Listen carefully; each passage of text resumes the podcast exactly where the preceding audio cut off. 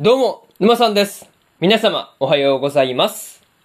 今回はですね、スカーレットネクサスの16話の感想ですね。こちら、語っていきますんで、気軽に聞いていってください。というわけで、早速ですね、感想の方、入っていこうと思うわけですが、まずは、一つ目ですね。怪異が運び出されたというところで、まあ、人間由来の怪異たちがですね、研究施設から運び出されていたわけなんですが、ま、それが吹雪からの指示じゃなくてですね、カイトの指示だったっていうところにはね、びっくりしたところではありました。まあ、これに関してはね、なんとなく、こう、わかるところではありましたよね。まあ、少なからず、吹雪の指示ではなさそうだなっていうところは、まあ、すぐにわかるところではありました。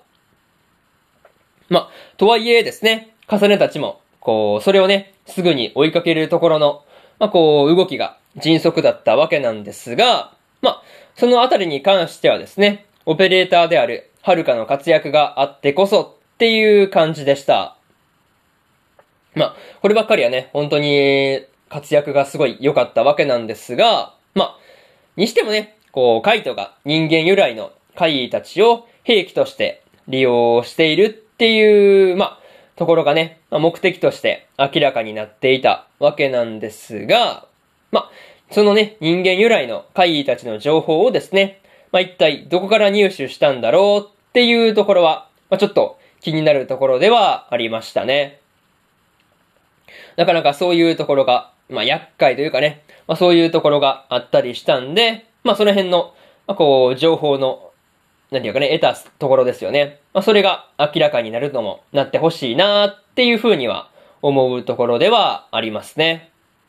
またですね、この時に運び出された怪異たちの中にはですね、ナオミとアリスの二人もいたわけなんですが、まあ、今回の冒頭でですね、ナオミに話しかけていたのはですね、アリスだったりするのかなっていう風なことを思ったりしました。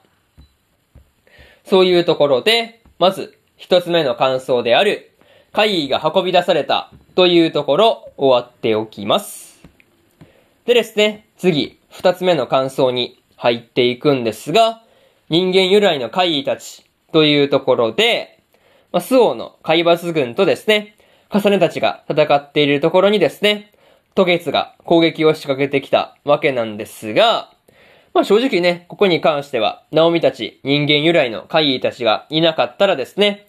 まあこう、重ねたちがどうなっていたのかなっていう風なことを考えるとね、まあちょっと、こう、まあ、まあどうなっていたんだろうっていうところは、ちょっとね、怖い感じではありました。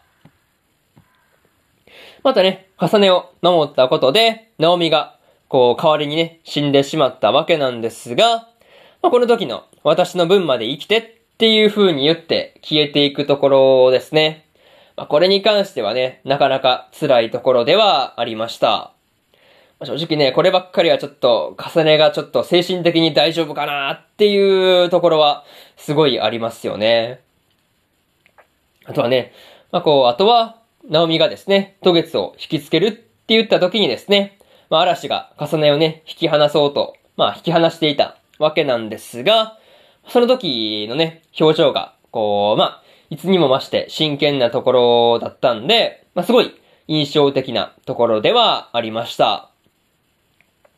まあ、そんな嵐がですね、人間由来の怪異の中にアリスがいるっていうことに気づいていたわけなんですが、まあ、どういった要素からですね、アリスかもしれないっていう風に思ったのかですね、まあ、そこが気にはなっているところではありますね。まあ、そういうところがちょっと気になったなっていう話で、二つ目の感想である人間由来の怪異たちというところ終わっておきます。でですね、次、三つ目の感想に入っていくんですが、映像の公表をというところで、ユイタたちがですね、荒幅きで、カイトが、こう、スメラギ家の使命のことをね、話している映像を公表していたわけなんですが、まあ、その結果、荒幅きの外でですね、外では一体どうなっているのかなっていうところが気になるところではありましたね。まあ、それと、こう、荒はばきへ向かっている途中ですね。向かっている最中にですね、ルカとユイトがですね、話をしていたりしたんですが、まあ、二人ともね、こう、兄のことで、こう、苦労しているっていうところがね、まあ似ていて、なかなか面白いところではありましたね。そう。確かにね、言われてみれば、ルカもユイトも、まあお兄さんがちょっと癖者な感じがあるなっていうところで、まあ面白いですよね。こればっかりはね。そう。まあ、にしてもね、ユイトがカイトと敵対するっていうことについてもね、道中で話をしてましたが、まあ、ユイトなりにですね、覚悟をちゃんと決めた上で動いているっていうところが伝わってくるところではありました。まあ、でもね、この状況ですね。まあ、こう、まあ、カイトとユイトが敵対してるっていう状況を父であるジョーがね、見たら、まあ、一体何を思うのかなっていうところで、まあ、少し見てみたい気もするかなっていうところですね。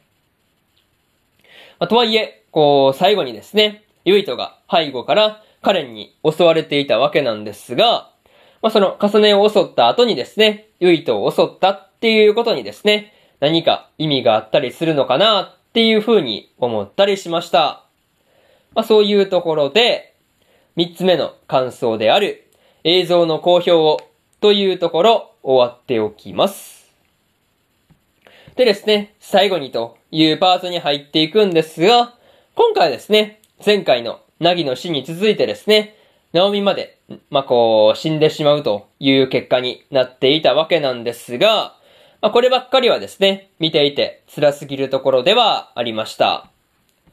またね、こう、吹雪がカイトから暗殺されそうになっていたわけなんですが、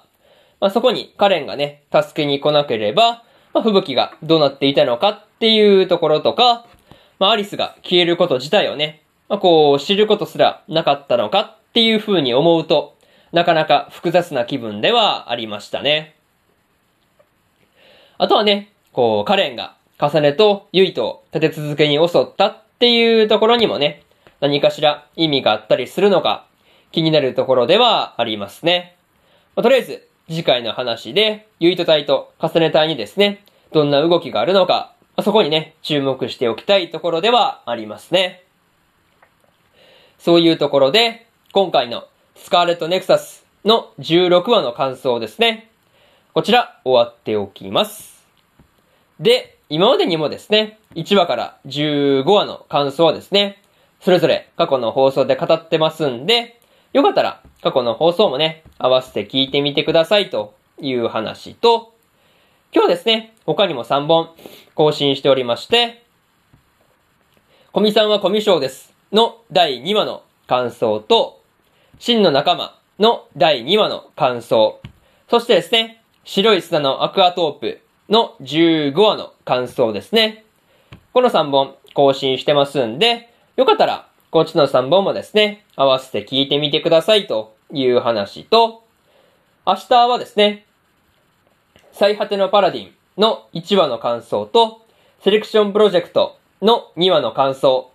そしてですね、異世界食堂2期のえー、2話の感想ですね。この3本更新しますんで、よかったら明日もですね、ラジオの方聞きに来てください。というわけで、本日4本目のラジオの方終わっておきます。以上、沼さんでした。それでは次回の放送でお会いしましょう。それじゃあまたねバイバイ